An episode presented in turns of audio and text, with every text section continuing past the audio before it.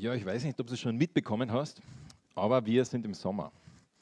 Also wenn es nicht gerade hagelt oder sonst ein Unwetter da ist, dann haben wir Sonnenschein, es ist warm, äh, sehr warm und äh, wir fahren Urlaub, wir genießen die Zeit. Ich weiß nicht, ob es jemanden gibt, der den Sommer nicht mag. Also ich persönlich kenne keinen. Ich weiß nicht, gibt es da jemanden, der den Sommer absolut nicht ausstehen kann? Okay, keiner, keiner traut sich zumindest aufzuzeigen. Also Sommer ist einfach eine schöne Zeit, oder? Es ist einfach so, man freut sich. Man freut sich, äh, am Leben zu sein. Man freut sich an der Sonne. Man freut sich an der Schöpfung. Freut sich an Gott. Und Sommer ist eben auch, wie gesagt, diese Zeit des Urlaubs und diese Zeit des Ausruhens. Viele von uns nehmen sich Urlaub. Ähm, die Schüler haben sowieso frei, die Studenten, die haben eh die ganze Zeit frei gefüllt. Ähm, aber es ist die Zeit des Ausruhens. Und ich habe vor zwei Jahren habe ich einmal eine Predigt gehalten: neun Dinge, die jeder Christ über den Urlaub wissen muss. Neun Dinge, die jeder Christ über den Urlaub wissen muss. Also wenn du in Urlaub bald fährst, dann kannst du dir das noch anschauen. Äh, es ist auch noch online. Aber heute ist sowas wie ein, ein zweiter Teil oder ein zweiter Blick zu diesem Thema. Und ich schaue das vielleicht von einer bisschen, bisschen anderen Seite heute an. Und zwar unter dem Aspekt des Sabbats. Hast du in letzter Zeit jemand einmal gefragt, wie geht es dir? Vielleicht ist es dir so gegangen, wie es mir oft geht. Ich frage jemand, hey, wie, wie geht es dir denn? Und die Person sagt, ja, du, grundsätzlich gut, aber momentan ist halt echt viel los in der Arbeit. Oder fragst, hey, wie geht's bei dir, was läuft bei dir? Und du sagst, ja, na, ganz okay, aber boah, die Kinder sind momentan echt anstrengend. Ähm, es ist echt viel zu tun, es gibt echt viel und ich versuche irgendwie all diese Dinge im Leben unter einen Hut zu bringen. Und für mich ist das so ein bisschen ein Symptom von unserer Zeit und unserer Gesellschaft. Wir sind und leben in einer Zeit, die einfach von Stress geprägt ist. Wir sind eine Gesellschaft und es hat einmal eine Studie gegeben da in Deutschland. 2013 haben sie eine Umfrage gemacht und 2021 dazwischen auch, aber ich zeige nur das. Und sie haben Leute gefragt, wie oft fühlen sie sich privat oder beruflich gestresst. 2013 waren es 20 Prozent, das heißt jeder Fünfte, der gesagt hat, ich fühle mich häufig gestresst. Neun Jahre später waren es 26 Prozent, das heißt jeder Vierte, der gesagt hat, ich fühle mich häufig gestresst. Mein persönliches Empfinden ist, dass das äh, jeder Zweite ist oder vielleicht sogar noch mehr. Aber wie würdest du diese Frage beantworten? Fühlst du dich privat oder beruflich gestresst? Häufig, manchmal. Ich denke, für viele von uns ist das eine Realität. Wir sind gestresst, wir leben im Dauerstress. Es gibt einfach so viel zu tun. Ich muss irgendwie diese Arbeit und diese Anforderungen, die ich da habe, unter einen Hut bringen, die Projekte bewältigen, die Dinge machen. Ich muss irgendwie schauen, dass ich meine Familie und die Verantwortungen, die ich da habe, ähm, dass ich denen Folge leiste und irgendwie auch diese anderen Dinge, die rundherum noch so alles laufen, auch irgendwie alles zusammenkriegen in die 24 Stunden, die ich am Tag habe. Es gibt einfach sehr viel zu tun. Wir leben in einer Zeit, die ist ganz anders wie die Zeit von Jesus oder die Zeit vom Alten Testament. Damals war es so, du, sehr viel vom alltäglichen Leben war agrargebunden. Das heißt, an die Sonne gebunden. Die Sonne ist untergegangen, du bist schlafen gegangen. Sonne ist aufgegangen, du bist aufgestanden.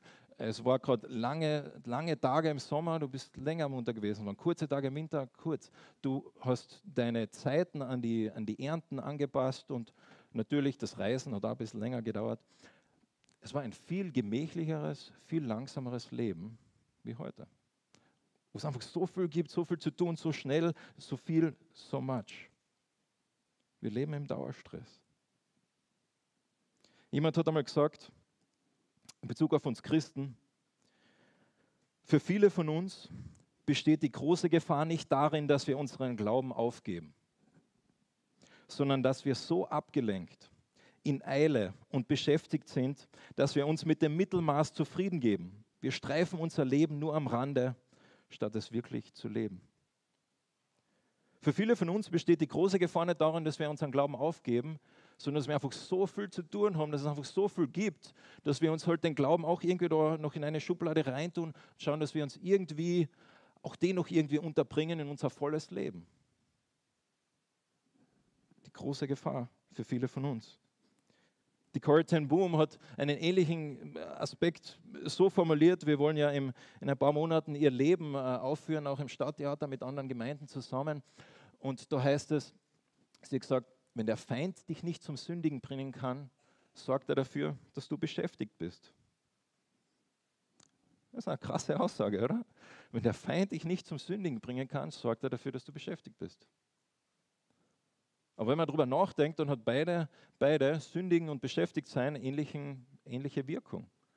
Wenn du sündigst, möchtest du nicht in der Nähe Gottes sein. Du möchtest nicht, ähm, du, du distanzierst dich. Wenn du beschäftigt bist, dann hast du auch keine Zeit. Dann ist da viel zu tun. Du bist distanziert. Und so, sie bringt diese zwei Dinge in Verbindung und sie denkt, sie, sie hat da einen, eine, eine Wahrheit getroffen, wo sie sagt, wenn der Feind dich nicht zum Sündigen bringen kann, sorgt er dafür, dass du beschäftigt bist. Erlebst du das in deinem Leben? Kannst du das bestätigen in deinem Leben? Und was ist jetzt die Antwort, die unsere Gesellschaft dazu bietet? Äh, man könnte es ganz plakativ sagen. Äh, das eine wäre einmal Kaffee. Äh, und wir machen da auch in unserer Zeit, unserer Gesellschaft viele Witze darüber. Ah, ich brauche einen Kaffee am Morgen, damit ich äh, überhaupt funktioniere und so weiter. Und äh, ich trinke auch gern Kaffee. Ich werde später auch einen trinken. Gell? Aber wenn Kaffee die einzige, Koffein, die einzige Möglichkeit ist, wie ich mit diesem Dauerstress irgendwie umgehen kann, dann ist ein Problem. Was ist eine andere Möglichkeit, wie unsere Gesellschaft sagt, dass wir damit umgehen können? Ähm, na, sie sagt, dass wir ähm, einfach flüchten. Wir flüchten. Äh, du hangelst dich von einem Wochenende zum nächsten. Du hangelst dich, äh, wenn du gerade Freizeit hast, du flüchtest dich in irgendetwas hinein, äh, vielleicht einfach in, in Filme oder vielleicht einfach ähm, ins Reisen oder in irgendwelche Dinge, wo du dich reinflüchtest, ein bisschen Erholung und dann tauchst du wieder ein und dann haltest du wieder Luft an und dann bis du wieder kurz atmen kannst und wieder weiter und wieder weiter und wieder weiter. Eine Flucht in so viele Dinge. Und jetzt sagst du vielleicht, Raffi, ich habe keine Ahnung, wovon du redest. Also mein Leben, das ist angenehm schön. Mein Leben läuft in einer Geschwindigkeit, die ich wirklich entspannend finde, die ich wirklich genieße. Ich finde es super. Sage ich super. Äh, für die anderen 99 Prozent unter uns, ähm, lass uns gemeinsam in Gottes Wort schauen und überlegen, wie Gott dazu antwortet, was Gott dazu sagt. Und es gibt ja so viele Aspekte zu dem Thema. Äh, ich habe mir so schwer getan, mich da äh, zu fokussieren, aber ich möchte einen Aspekt herausgreifen, der, denke ich, etwas vom Herzen Gottes wiedergibt. Das ist der Sabbat. Und so schaut es mit mir gemeinsam, wenn du eine Bibel da hast, schlag auf mit mir ganz am Anfang der Bibel, im 1. Mose 2. Da sehen wir, nachdem, wir werden uns ein paar Bibelstellen anschauen heute, hauptsächlich im Alten Testament, äh, über den, den Sabbat, da sehen wir, wie Gott diese Erde geschaffen hat und dann macht er etwas, wenn für uns nicht, wenn wir es nicht schon so oft gehört hätten, wäre es komplett verrückt. Er macht folgendes. 1. Mose 2, 1 bis 3. So wurde der Himmel und die Erde vollendet und ihr ganzes Heer. Und Gott hatte am siebten Tag sein Werk vollendet, das er gemacht hatte. Und er ruhte am siebten Tag von seinem ganzen Werk, das er gemacht hat. Und Gott segnete den siebten Tag und heiligte ihn, denn an ihm ruhte er von seinem ganzen Werk, das Gott schuf, als er es machte. Gott schafft für sechs Tage, Gott arbeitet für sechs Tage und dann nimmt er sich einen ganzen Tag frei und tut nichts. Und das Wort Sabbat heißt nichts anderes wie aufhören, innehalten, stoppen. Sabbat ist aufhören, innehalten, stoppen. Gott hört auf, einen ganzen Tag lang. Und wir wissen, Gott hat jetzt nicht aufgehört, weil er müde war oder weil er es gebraucht hat, aber er hat es getan. Gott hat aufgehört. Er hat geruht, heißt es da. Er ruhte einen ganzen Tag von dem, was er gemacht hat. Und das ist spannend. Gott macht das und er segnet diesen Tag. Und bis jetzt hat Gott nur zwei Dinge gesegnet. Das eine ist der Menschen, das andere sind Tiere. Und jetzt segnet er eine Zeitspanne von 24 Stunden. Schon interessant. Gott segnet diesen Tag und er sagt, er ist heilig. Er ist etwas Besonderes. Heilig heißt einfach besonders, abgesondert, getrennt, hervorgehoben. Er ist was Heiliges, er ist was Besonderes. Wir sehen da etwas von diesem Rhythmus Gottes. Und wenn wir dann weiter lesen in der Bibel, lesen wir viele Geschichten von vielen Leuten und der Sabbat begegnet uns manchmal auch, aber er begegnet uns dann in besonderer Art und Weise, wo Gott seinem Volk die Gebote gibt. Also blätter ein bisschen weiter vor zum 2. Mose, 2. Mose 20. Da heißt 2. Mose 20 äh, ab Vers 8, ein Teil der zehn Gebote, heißt es folgendes. Gedenke an den Sabbat und heilige ihn. Sechs Tage sollst du arbeiten und all, deine, all dein Werk tun, aber am siebten Tag ist der Sabbat des Herrn, deines Gottes. Da sollst du kein Werk tun. Weder du, noch dein Sohn, noch deine Tochter, noch dein Knecht, noch deine Magd, noch dein Vieh, noch dein, noch dein Fremdling, der innerhalb deiner Tore lebt. Denn in sechs Tagen hat der Herr Himmel und Erde gemacht und das Meer und alles, was drin ist, und er ruhte am siebten Tag. Und darum hat der Herr den Sabbattag gesegnet und geheiligt. Wir lesen da die zehn Gebote und dann ist da ein Gebot drin, das ist irgendwie ein bisschen, irgendwie ein bisschen komisch, ein bisschen anders fast. Gell? So viele dieser Gebote sind selbstverständlich. Gell? Äh, du sollst nicht töten, sollst nicht lügen, würde man sagen, ja super, alles klar, ähm, passt. Und dann, du sollst den, den Sabbat heiligen.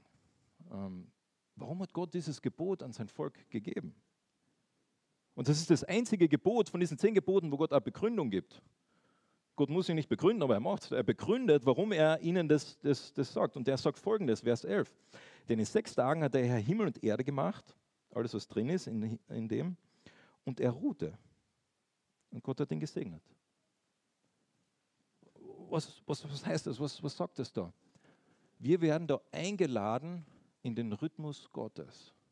Wir werden eingeladen, in das, was Gott gemacht hat, das nachzuahmen das ihm nachzumachen, das nachzutun, in Gottes Rhythmus Teil davon sein. Und das ist eigentlich ein bisschen komisch, wenn man darüber nachdenkt. Das ist fast so, als würde Gott sagen, du, ich möchte, dass du einmal in der Woche ein Eis isst.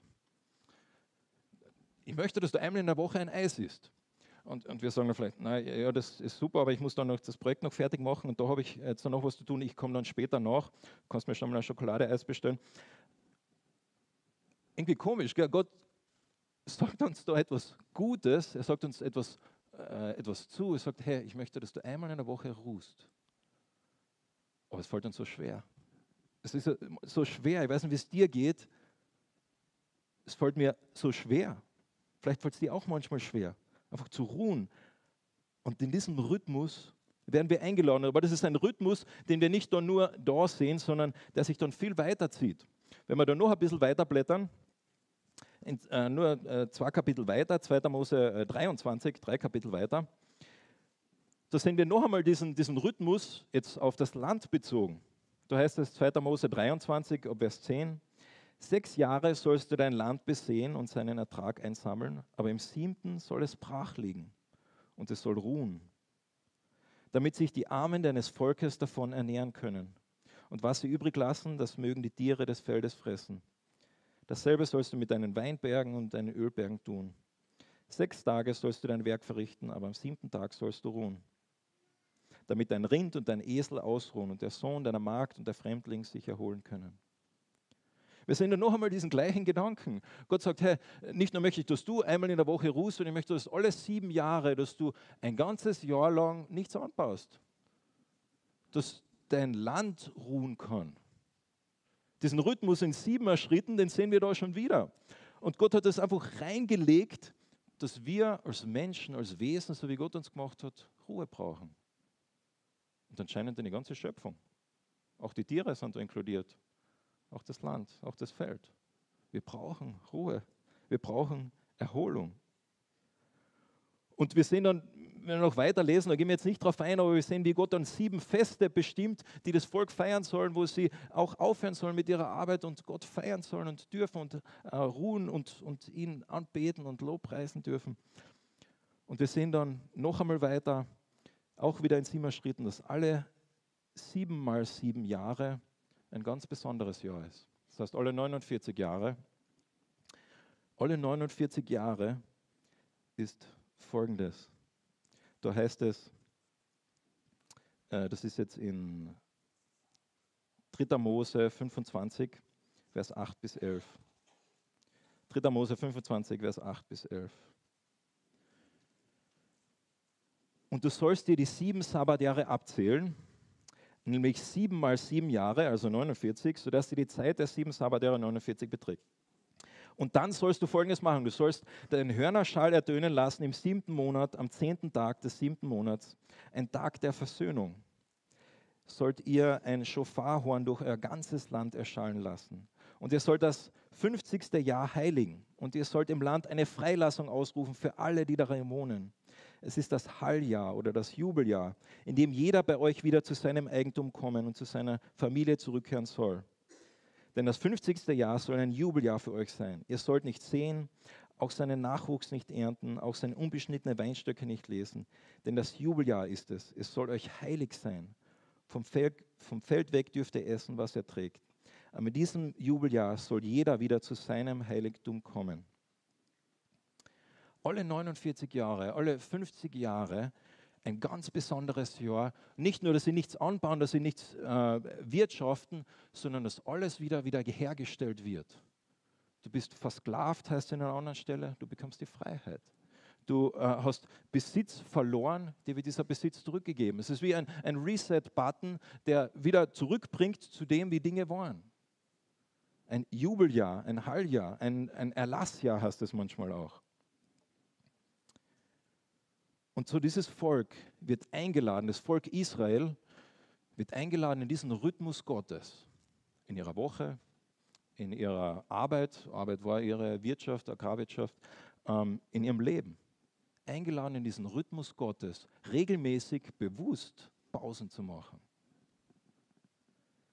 Jemand hat einmal den Sabbat so definiert, er hat gesagt, Sabbat bedeutet Gott nachzuahmen, Gott nachzuahmen sodass wir aufhören, Gott sein zu wollen. Sabbat bedeutet, Gott nachzuahmen, sodass wir aufhören, Gott sein zu wollen. Eine Pause zu machen bedeutet, das zu machen, was Gott gemacht hat, mit dem Wissen, hey, ich bin nicht Gott. Ich schaffe nicht alles. Ich kann nicht 24-7 wie eine Maschine. Und Gott sagt, das ist okay. So habe ich dich gemacht. Du brauchst es.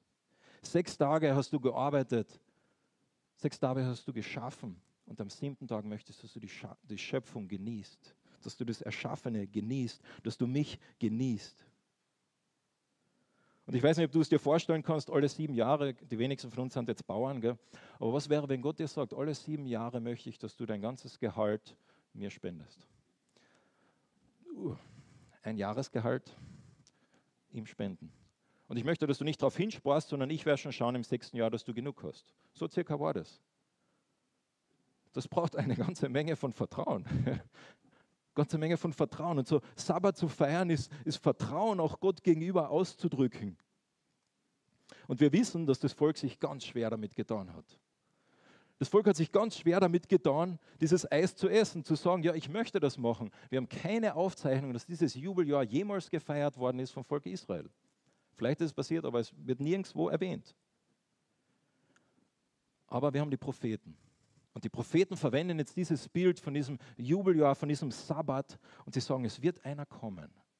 Und dieser eine, der wird dieses, diesem Jubeljahr, diesem Fest, diesem Sabbat noch eine viel, viel tiefere Bedeutung geben. Und dann kommt ein Mann. Und in seiner ersten Predigt, die wir haben, die an einem Sabbat ist, zitiert er genau diese Bibelstelle als Überschrift, als Zusammenfassung von dem, was sein ganzes Leben, um das sich sein ganzes Leben dreht. Jesus in Lukas 4 sagt folgendes. Er geht zu seiner Heimatstadt und er schlagt das Buchrolle Jesaja auf und er fängt an zu lesen. In Lukas 4, Vers 18 lies ab 16. Jesus kam nach Nazareth, wo er erzogen worden war, und ging zu seiner Gewohnheit nach am Sabbat in die Synagoge. Und er stand auf, um vorzulesen.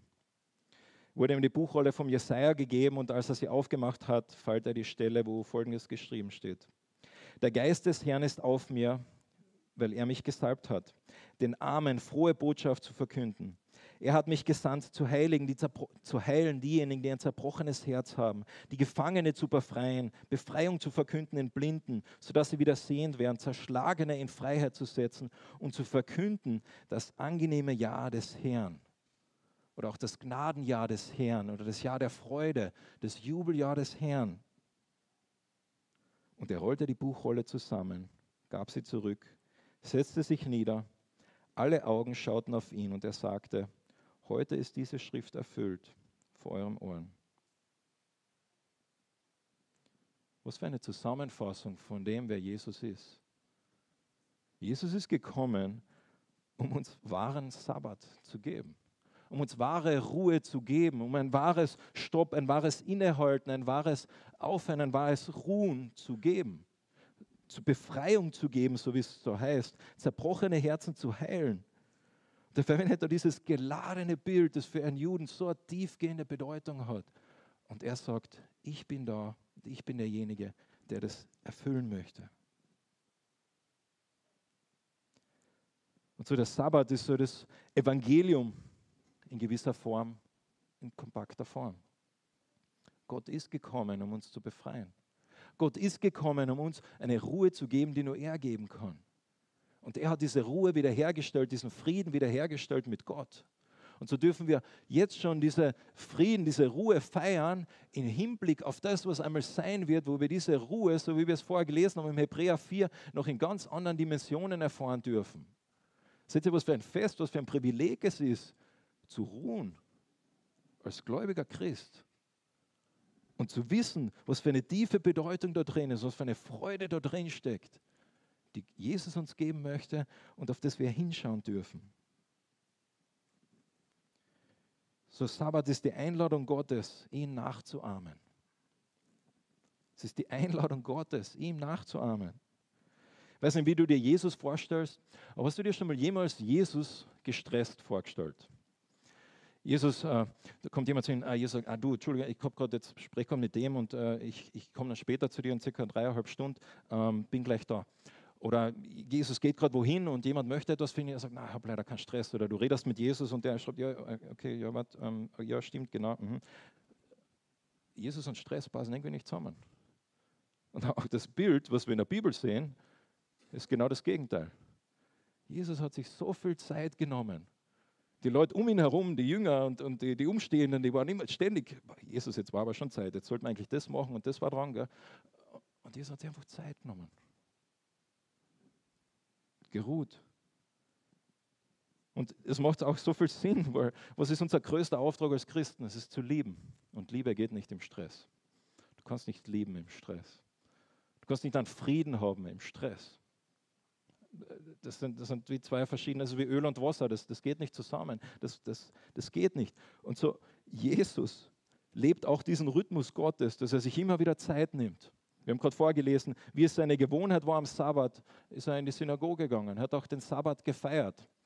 Diese ganzen extra Regeln, die die Pharisäer gemacht haben, da hat er sehr viel zu sagen gehabt. Aber diese Ruhe, sich genommen mit Gott, diese Zeiten mit Gott, wir lesen das ständig in den Evangelien dass Jesus sich zurückzieht und sagt, ähm, ich brauche meine Zeit. Und die Jünger suchen ihn, Jesus, wo bist du? Und Jesus ist irgendwo auf einem Berg in der Wüste äh, unterwegs, betet. Als Jesus die Jünger ausschickt, Zweierbahn, gehen sie und sie haben viele Erlebnisse, sie erleben viele Dinge. Und dann kommen sie zurück und dann sagt Jesus folgendes. Kommt her, gehen wir auf die Seite und wir ruhen uns aus was für ein Bild du von Jesus hast. Aber wenn du ein Bild von Jesus hast, wo Jesus nicht zu dir sagt, hey, komm zu mir und ruh dich aus und das ist okay, dann passt was nicht, weil das ist das Bild, was wir da sehen. Jesus ständig im Lukas-Evangelium neunmal, im Markus-Evangelium auch viele Begebenheiten, wo wir sehen, dass Jesus sich immer wieder zurückgezogen hat und besonders dann zurückgezogen hat, wo es stressig geworden ist nicht, wie es dir geht, mir geht es genau so, wenn es stressig wird, dann ist es meistens diese Zeit mit Gott, diese Ruhe mit Gott, das ist meistens das Erste, was ich streiche. Ja, äh, ich weiß, es wäre wichtig, aber boah, das, das heute, weiß ich nicht. Gell. Äh, oder die Wochen, ich weiß, es wäre gut, sich Zeit zu nehmen, aber boah, da ist so viel. Das Erste, ich weiß nicht, ob es dir so geht, aber mir geht es so.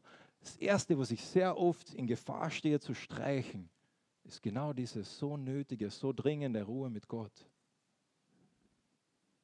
Jesus macht genau das Gegenteil. Und ich kann es fast hören, jetzt, äh, vielleicht, vielleicht denkst du dir, ja, ich weiß, es wäre gut, einen, einen, einen Sabbat, einen, einen Tag oder einen Halbtag oder wie auch immer zu haben, wo ich mich ganz auf Gott ausrichte. Aber Raffi, du weißt nicht, wie mein Leben ist, du weißt nicht, welche Anforderungen ich habe und du weißt nicht, wie mein Chef ist und was ich eigentlich wirklich alles zu tun habe. Und das stimmt, das weiß ich nicht. Aber was ich weiß, Jesus hat es gebraucht, diese Ruhe mit dem Vater.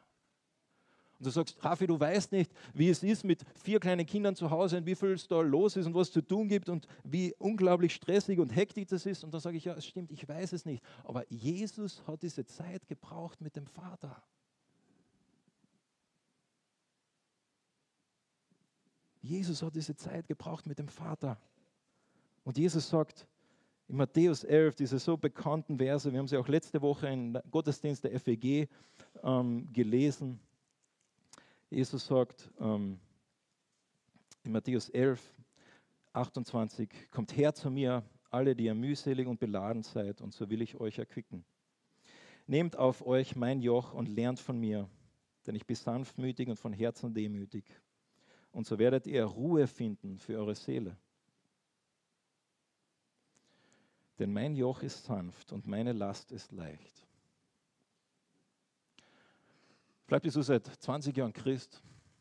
Vielleicht bist du schon lang mit Jesus unterwegs und du liest diese Verse, du kennst diese Verse, hast die vielleicht sogar auswendig gelernt.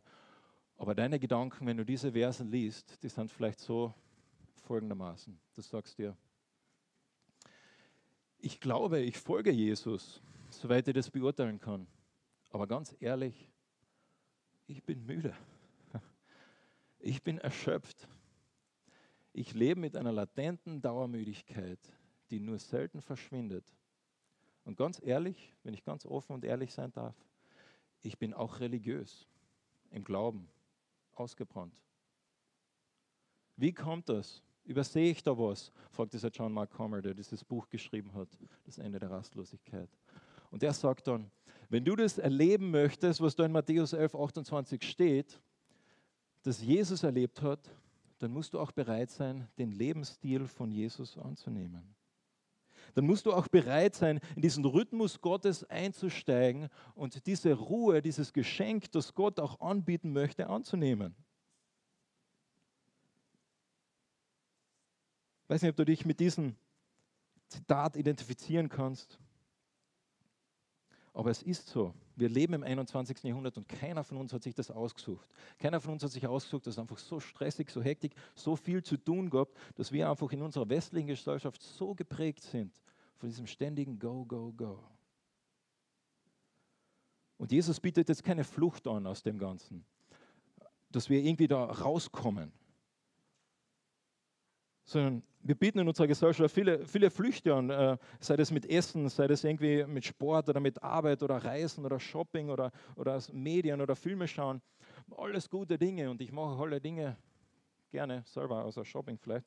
Aber alle diese Dinge sind gut, aber sie werden in unserer Gesellschaft zu Dingen, die wir als Flucht nehmen, um irgendwie mit dem Ganzen umgehen zu können. Irgendwie am Ende des Tages einfach einen Film reinziehen, eine Serie schauen, um irgendwie einfach am nächsten Tag wieder zu funktionieren. Und Jesus bietet jetzt keine Flucht an, sondern was viel Besseres. Er bietet eine Ausrüstung an, einen Schlüssel. Gott lädt uns ein, in diesen Rhythmus Gottes hineinzukommen, diese Ruhezeit mit ihm zu nehmen. Und der Sabbat kann dabei helfen, das zu leben. Und vielleicht fragst du dich jetzt gerade schon die ganze Zeit, und während ich gerade rede, ähm, ja, ich Sabbat, ich habe das schon mal gehört und ich weiß auch grundsätzlich, was das ist, aber was meinst du denn jetzt eigentlich genau mit Sabbat? Was, was bedeutet denn das? Weil, also Urlaub machen tue ich gerne. Einen freien Sonntag habe ich auch gerne. Das muss mir keiner sagen. Gell? Aber was, was bedeutet jetzt Sabbat? Und Sabbat bedeutet ganz grundsätzlich zwei, zwei Dinge. Es gibt verschiedene Wege, das zu sagen, aber ich fasse es einfach so zusammen. Zwei Dinge. Sabbat zum einen ist ein Ausrichten auf Gott hin. Ein Ausrichten auf Gott hin. Eine Zeit zu haben, wo ich ruhe, wo ich runterkomme, wo ich mich abschotte, mit dem Ziel, mich neu auszurichten auf Gott. Das ist der große Unterschied zu einem Sabbat und einem freien Tag. Am freien Tag gehe ich nicht in die Arbeit, aber ich habe viele andere Projekte, die ich tun muss. Ähm, viele Dinge, die ich vielleicht noch einkaufen muss oder Erledigungen äh, oder andere Dinge, die, die es gibt. Aber am Sabbat sage ich, ich ruhe, um mich neu auszurichten. Und ich möchte es nochmal sagen, wir sind jetzt keine Juden, wir haben nicht diesen Befehl, diesen Auftrag, wir müssen das tun. Gott sagt nicht, du musst das tun. Das ist der einzige, das Sabbat, Sabbatgebot, das ist das einzige Gebot, das Jesus nicht wiederholt im Neuen Testament. Aber ich denke, dass es eine Einladung Gottes ist, in diesen Rhythmus hineinzusteigen und zu sagen, hey, ich möchte das. Ich möchte mich neu ausrichten auf Gott.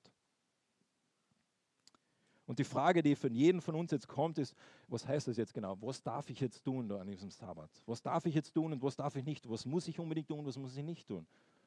Das war genau die Frage der, der Pharisäer. Jesus hat viel mit denen geredet. Gell?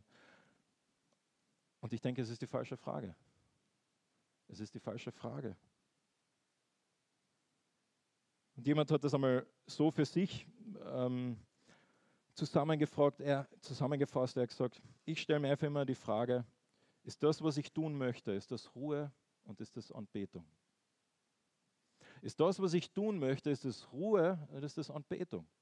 Für den einen von uns ist es absolut beruhigend und ähm, was Schönes, im Garten zu sein und, und äh, sich ums Gemüse zu kümmern und Unkraut zu jäten. Und für den anderen, so wie mich, ist das einfach eine lästige Sache, die man halt tun muss, irgendwann, die ich so lange aufschiebe, bis es nicht mehr geht. Für den einen von uns ist es vielleicht äh, etwas Beruhigendes, etwas Schönes, äh, wenn man einfach ähm, eine gewisse Sache ordnet, ähm, die man halt zu ordnen hat. Und für den anderen ist es ein To-Do, etwas, was man eigentlich nur tut, weil man es tun muss. Was ist für dich Ruhe und was ist für dich Anbetung?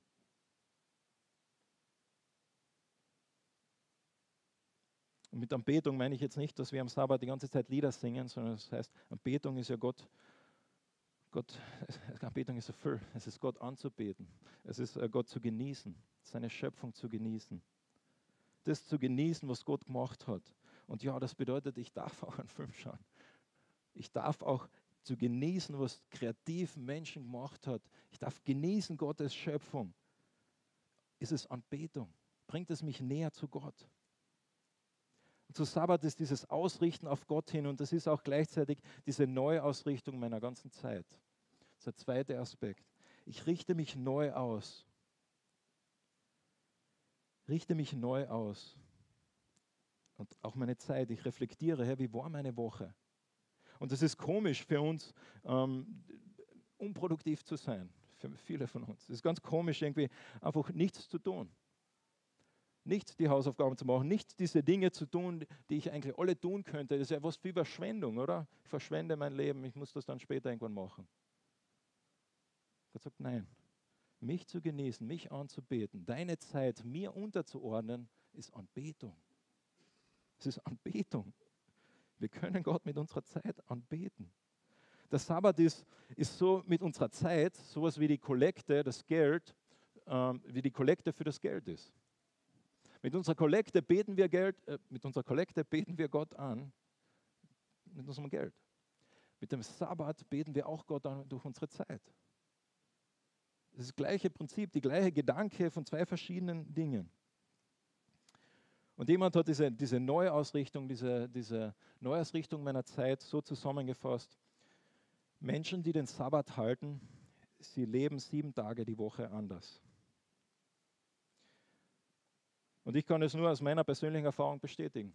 Ähm, ich war zum ersten Mal, als ich in Israel studiert habe, und ich war in einem Land, wo auf einmal am Freitagnachmittag einfach komplett alles zu ist. Also nicht nur alle Geschäfte, sondern alles. Alles ist zu.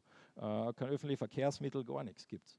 Ähm, und alles ist zu. Und ich war zum ersten Mal konfrontiert und habe dann auch darüber überlegt, hey, wie, wie mache ich das eigentlich mit meiner Freizeit, mit meinem Sabbat, mit, mit diesen Dingen.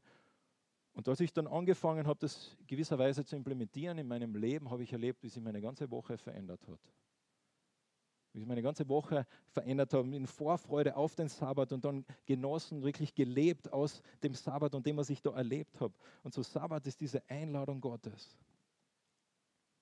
Einladung Gottes. Und das ist auch die Einladung zu dieser Freiheit, die wir erleben dürfen in Jesus. Und ich, ich werde jetzt da gar nicht drauf eingehen, aber wenn wir die, die zweite, das zweite Mal, wo die zehn Gebote wiederholt werden, wird eine andere Begründung geben für den Sabbat. Kannst du dann einmal nachlesen ähm, im 5. Mose, wo die zweite Mal der Sabbat wiederholt wird. Die Begründung ist doch nicht mehr, weil Gott es gemacht hat, sondern die Begründung ist, weil ihr keine Sklaven mehr seid. Wir sind keine Sklaven mehr. Und die Israeliten sollten sich daran erinnern, dass sie keine Sklaven sind, sondern dass sie in Freiheit leben. So Sabbat zu feiern bedeutet zu sagen, ich bin kein Sklave meiner Zeit. Ich bin kein Sklave meiner Arbeit. Ich bin mehr wie das Produkt von dem, was ich tue. Ich bin mehr als meine Produktivität. Sabbat zu feiern ist sowas wie ein Akt des Widerstandes. Ein Widerstand gegen ständige, ähm, ständige Tun, Tun, Tun. Ein Widerstand gegen, gegen Materialismus. Ein Widerstand gegen ähm, irgendwelche Flüchten in andere Dinge. Es ist die Einladung Gottes, sich vorzufreuen auf das, was wir einmal auch in Ewigkeit feiern werden. Und dieses Bild, was da gezeichnet wird im Alten Testament und in der Bibel über diesen Sabbat, darauf wird Bezug genommen im Hebräer 4. Das lese ich jetzt noch zum Schluss, was wir auch vorher gelesen haben.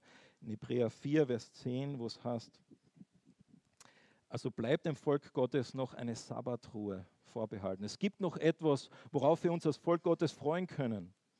Denn wer in seine Ruhe eingegangen ist, der ruht auch selbst von seinen Werken, so wie Gott es getan hat. Und so, das ist die Einladung Gottes, auch für uns im 21. Jahrhundert. Und du wirst merken, ich habe absolut keine konkreten Beispiele gegeben, was es jetzt heißt und wie du das machen könntest. Ganz bewusst. Aber ich möchte dich fragen, wann hast du das letzte Mal dich hingesetzt und reflektiert, wie du deinen freien Tag verbringst? Wann hast du das letzte Mal hingesetzt und dich reflektiert, wie deine Zeit über dich bestimmt? Wann hast du das letzte Mal dich hingesetzt und überlegt, ist das, was ich mache mit meinem Smartphone, ist das Anbetung und Ruhe? Mein freien Tag. Ist das, was ich mache mit meinem Medienkonsum, ist das Anbetung, ist das Ruhe? Das, was ich mache mit meiner Zeit, ist das Anbetung, ist das Ruhe? Was Jesus von den Pharisäern konfrontiert wird über seine Art und Weise, wie er den Sabbat gefeiert hat, hat er gesagt, der Sabbat ist für den Menschen gemacht, nicht der Mensch für den Sabbat. Und die Pharisäer, die haben den zweiten Teil von diesem Satz hören müssen. Aber ich glaube, wir müssen den ersten Teil hören. Der Sabbat wurde für den Menschen gemacht. Gott lädt uns ein, in diese einzutauchen, in diesen Rhythmus Gottes, mit ihm zu feiern, immer wieder Zeiten zu nehmen in unserem Leben, so wie Jesus das gemacht hat, wo wir sagen, stopp, ich sabbate, ich höre auf, ich halte inne. Weil ich weiß und ich kenne den, der wirklich Sabbat in meinem Herzen machen kann. Das ist Evangelium. Ich bete mit uns.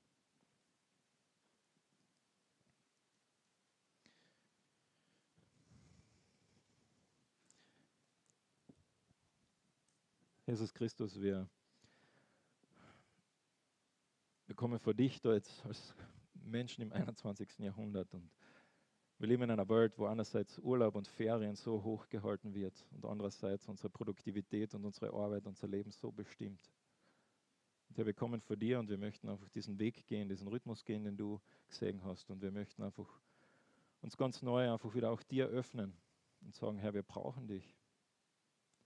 Wir möchten uns nicht erheben, sondern wir möchten einfach auch unser Herzenswunsch ausdrücken, Vater, dass wir diese Ruhe bei dir brauchen. Dass wir dieses Beispiel, das wir in Jesus sehen, dass wir das auch in unserem Leben leben möchten.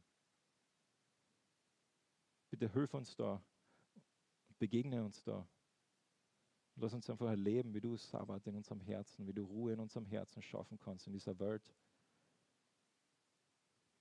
die von diesem Go, Go, Go einfach so geprägt ist. Lass uns Lichter sein.